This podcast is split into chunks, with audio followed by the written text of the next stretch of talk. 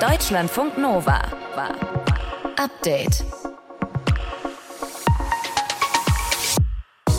Wie sattelfest ist unsere Demokratie? Rassismus, Antisemitismus, Islam, Queer- und Frauenfeindlichkeit bedrohen unser gesellschaftliches Miteinander. Das hat heute unsere Bundesfamilienministerin Lisa Paus in Berlin gesagt. Dazu kommen islamistischer Extremismus, Linksextremismus sowie Hass im Netz, Fake News und zwischen auch Wissenschaftsleugnung. Und immer wieder die Versuche, den Staat grundsätzlich zu delegitimieren. Tja, wenn man das mal alles so aneinander reiht, dann wird vielleicht klar, warum ein sogenanntes Demokratiefördergesetz schon so seinen Sinn hat. Eines unserer Themen heute, Markus Dichmann dran für euch. Wir sprechen auch über das WM-Halbfinale heute und Everybody's Darling Marokko, auch über eure hohen Gaspreis- und Strompreisrechnungen aktuell. Aber zunächst schauen wir mal in die Ukraine.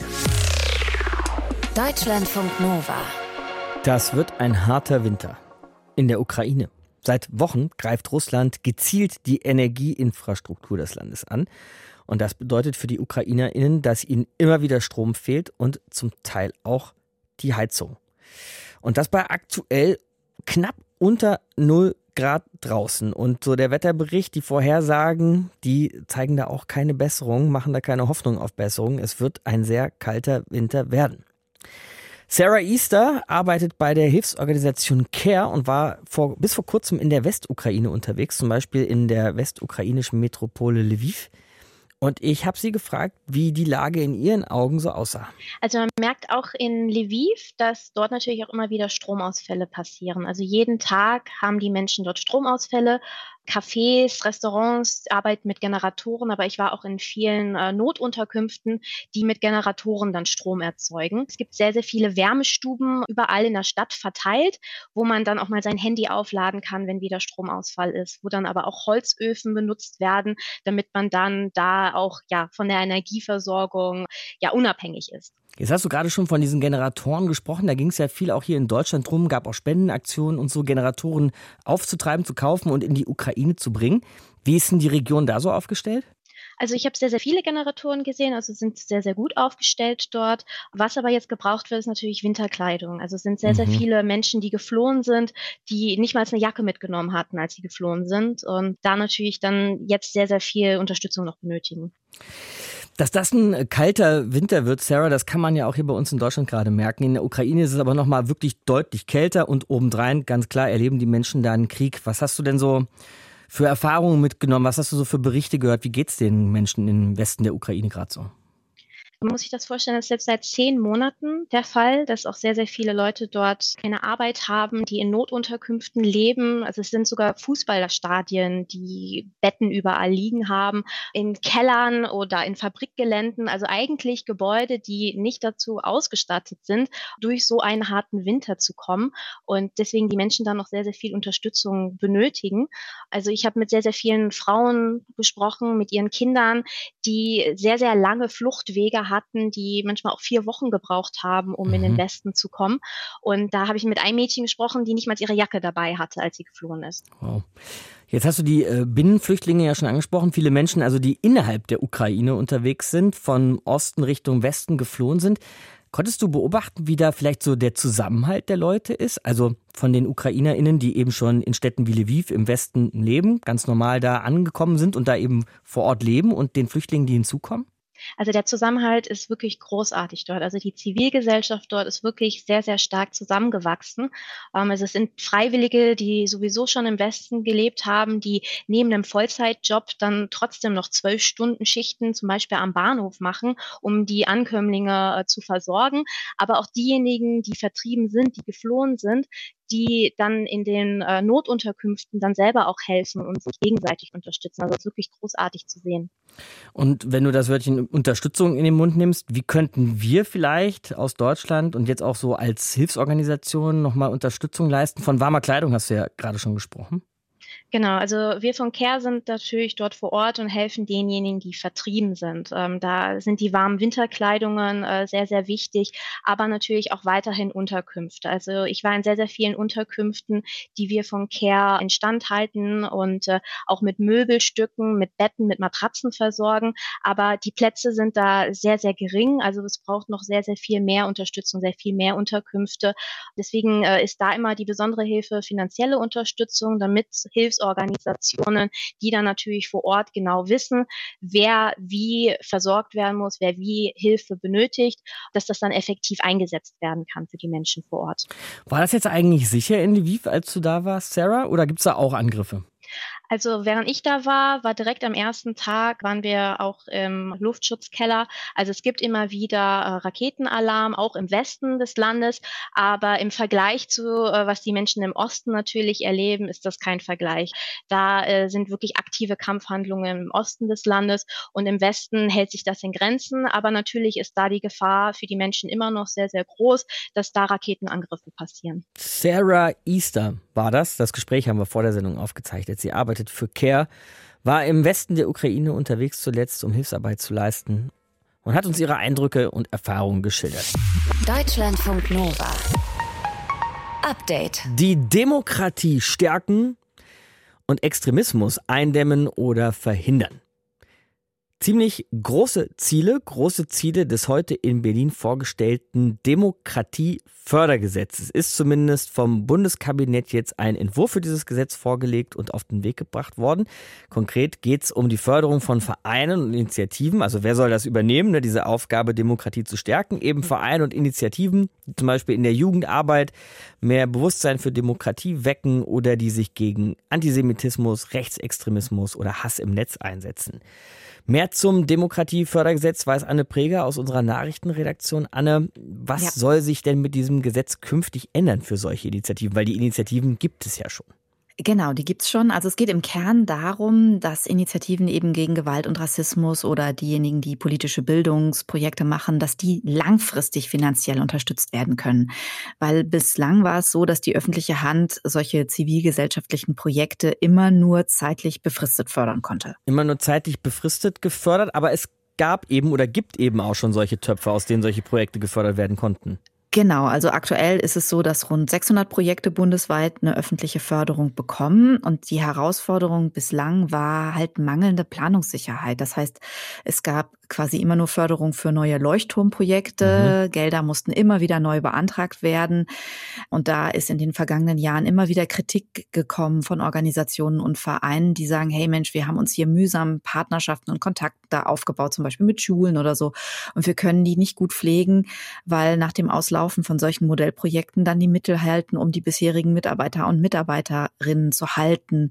Und in Zukunft soll dieses Demokratiefördergesetz halt ermöglichen, dass solche Initiativen dann eben auch über eine längere Zeit hinweg gefördert werden können und dass zum Beispiel auch nicht nur Angebote für politische Bildung für Kinder und Jugendliche gefördert werden, sondern dass eben auch Angebote gefördert werden können, die sich an Erwachsene richten. Mhm, soweit also der Entwurf dieses Gesetzes. Was gibt es denn so mhm. für Reaktionen?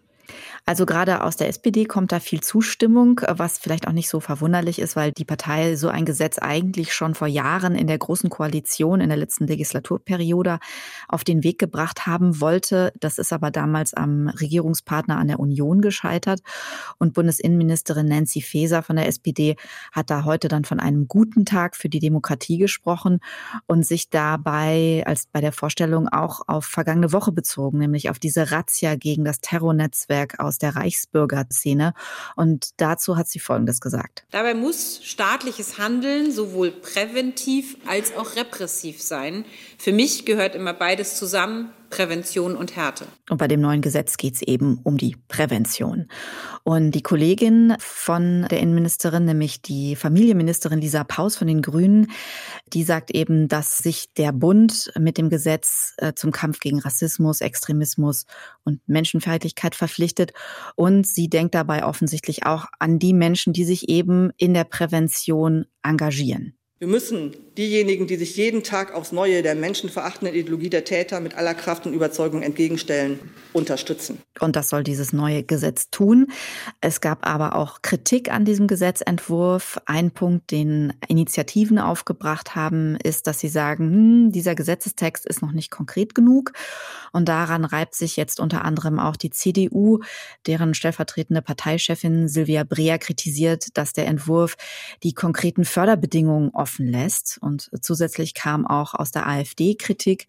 Da unterstellt eine Abgeordnete, dass da in Zukunft linksradikale Vereine und Organisationen, Zitat, zukünftig noch mehr durch den Steuerzahler finanziell gefördert werden sollen. Zitat Ende. Mhm. Ähm, wir haben jetzt diesen Gesetzesentwurf im Kabinett beschlossen. Anne, der übliche mhm. Weg ist, dass so ein Gesetz jetzt als nächstes in den Bundestag geht. Wird jetzt wahrscheinlich genau. in dem Fall auch so sein.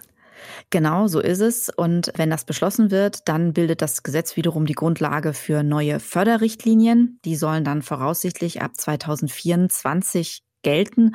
Und erst in diesen Förderrichtlinien wird dann konkret drinstehen, unter welchen Bedingungen Vereine und Initiativen für ihre Arbeit eben Unterstützung beantragen können und aber natürlich auch, wie sie dann zeigen, dass ihre Arbeit auch einen Effekt hat. Da gibt's entsprechend natürlich jetzt im Detail auch noch offene Fragen. Und was aktuell auch noch nicht ganz klar ist, wie viel Geld in Summe der Bund dafür demnächst dann ausgeben will. Aber geplant ist zumindest, solche Initiativen gegen Rechtsextremismus, auch gegen andere Formen von Extremismus, gegen Hass im Netz, gegen Antisemitismus, solche Initiativen fester und nachhaltiger und vor allem mit mehr Perspektive zu fördern und zu finanzieren im Rahmen dieses erwähnten Demokratiefördergesetzes. Was da genau drinsteht in diesem Gesetz und was der aktuelle Stand ist, hat Anne Preger für uns zusammengefasst. Deutschlandfunk Nova. Update. Ich boykottiere zwar eisern, aber auf das Spiel hätte ich schon ein bisschen Bock. Heute Abend. Das zweite und letzte WM-Halbfinale der Fußball-Weltmeisterschaft der Herren in Katar. Es spielt Frankreich, Titelverteidiger, gegen Marokko. Marokko irgendwie die Underdog-Story dieses Turniers und eben eine Mannschaft, die viele Leute dazu gebracht hat, doch wieder WM gucken zu wollen. So auch meine Kollegin Mintu Tran, die sich das heute Abend auch reinziehen möchte und sie begibt sich mal auf Spurensuche herauszufinden, warum so viele Leute das so cool finden. Eigentlich habe ich gedacht, die WM, darauf habe ich gar keinen Bock. So wirklich null. Und dann hat mich ein Team total verzaubert. Marokko.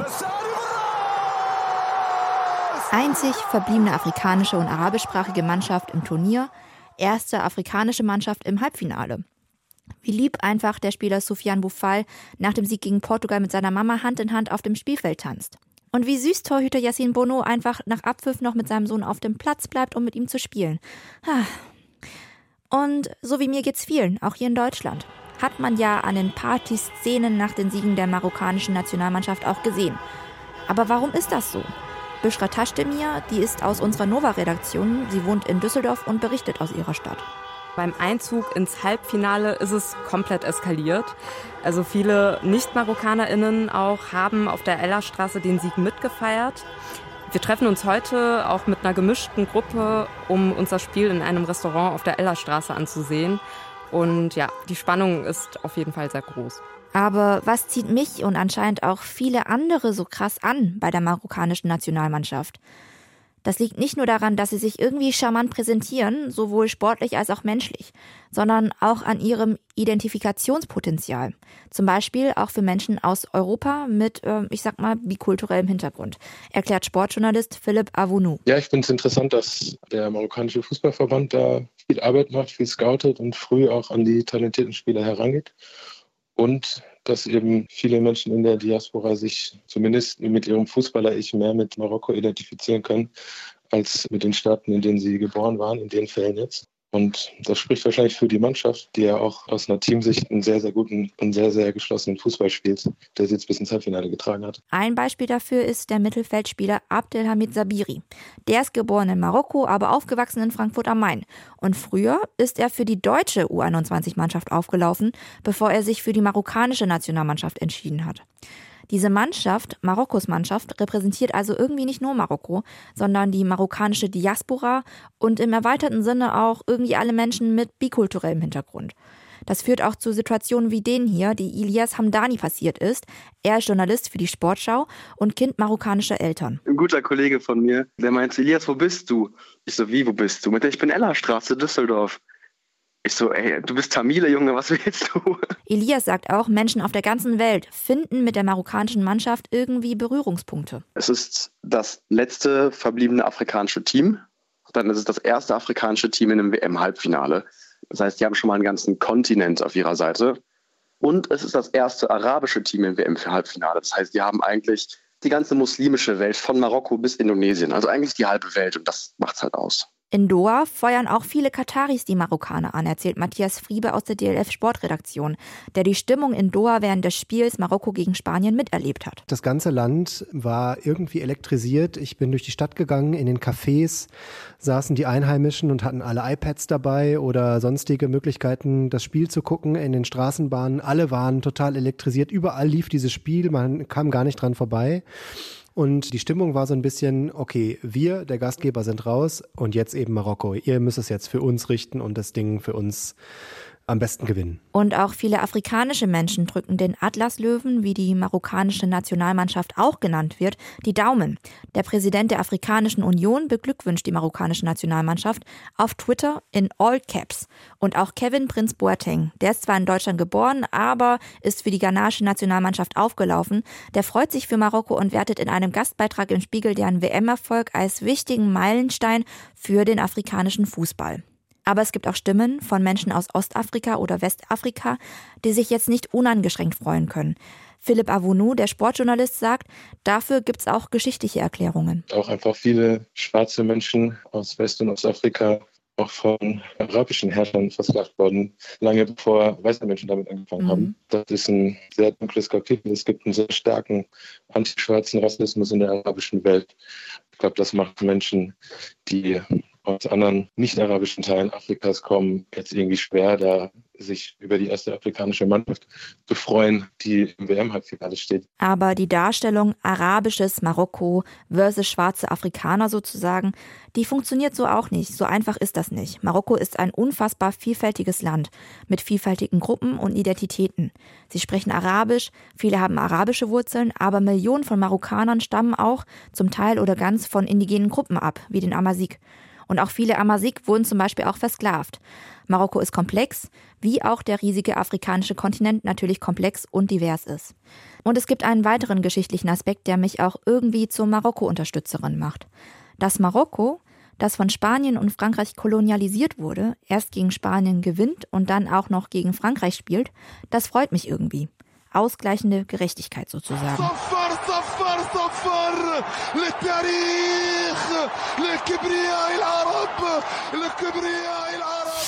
Deutschlandfunk Nova. Update. Hat er euch schon erreicht? Der mieseste Brief des Winters? Bei mir ist er schon eingetrudelt. Post vom Stromversorger. Abschlagerhöhung wegen Energiekrise. Ihr wisst Bescheid. Vielleicht habt ihr den auch schon bekommen, den Brief.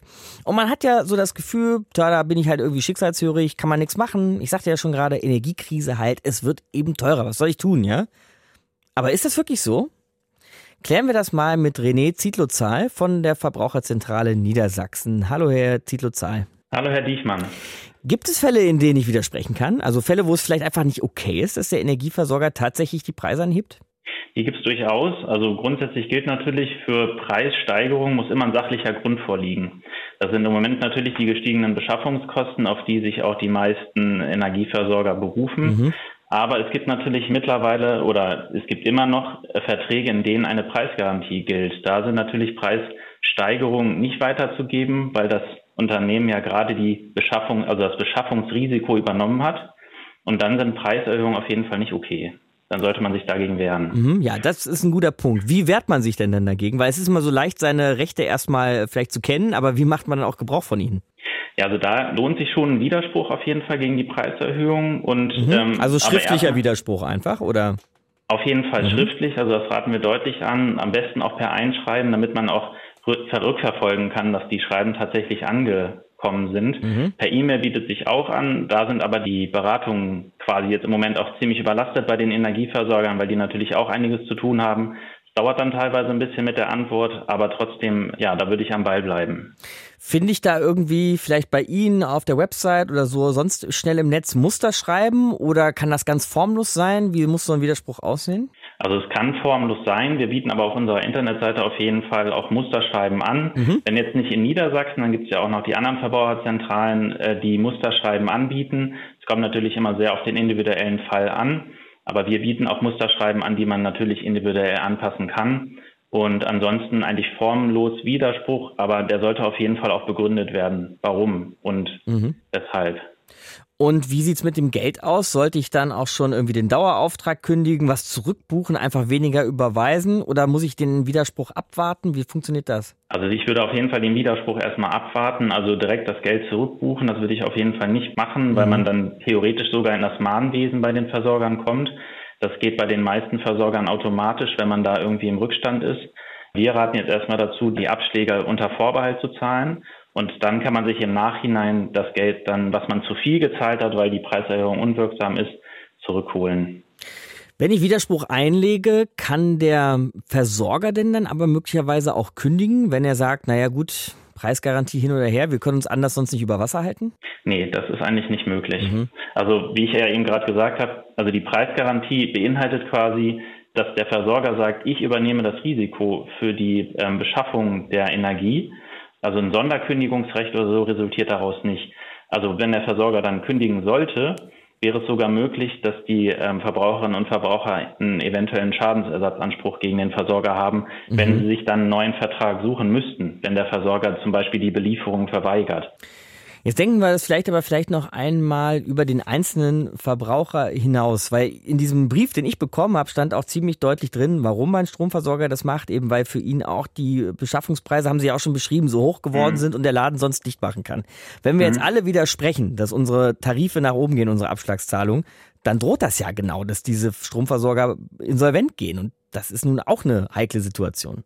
Ja, es ist natürlich schwierig zu sagen, also das pauschal quasi bei allen Versorgern so ein bisschen zu berücksichtigen, aber grundsätzlich ist es ja so, dass der Verbraucher natürlich auch gucken muss, ja, wie kann ich jetzt diesen Abschlag zahlen? Klar. Und wenn es dann bei den Verbraucherinnen tatsächlich dann, sage ich jetzt mal, ans Existenzminimum gilt, wird der Gedanke nicht sein, wie kann ich jetzt noch den Versorger retten? Das ist dann eher wahrscheinlich Staatsaufgabe, da dann vielleicht bestimmte Mechanismen zu schaffen, die das Insolvenzrisiko der Versorger ja, mindert, mhm. beziehungsweise wir haben ja einen liberalen Markt und das heißt natürlich auch, dass die Versorger quasi auf sich gestellt sind. Da sind Insolvenzen also nicht ausgeschlossen.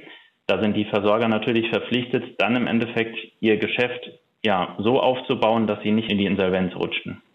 Wenn man sich das so vorstellt, flattert da einem also nicht nur die Abschlagserhöhung in den Briefkasten, sondern auch so ein kleines Stück Weltpolitik, wenn es gerade um Energiekrise und Energiepreise geht. Haben wir alles besprochen mit René Zietlozahl von der Verbraucherzentrale Niedersachsen. Deutschlandfunk Nova. Update. Immer Montag bis Freitag auf deutschlandfunknova.de und überall, wo es Podcasts gibt. Deutschlandfunk Nova.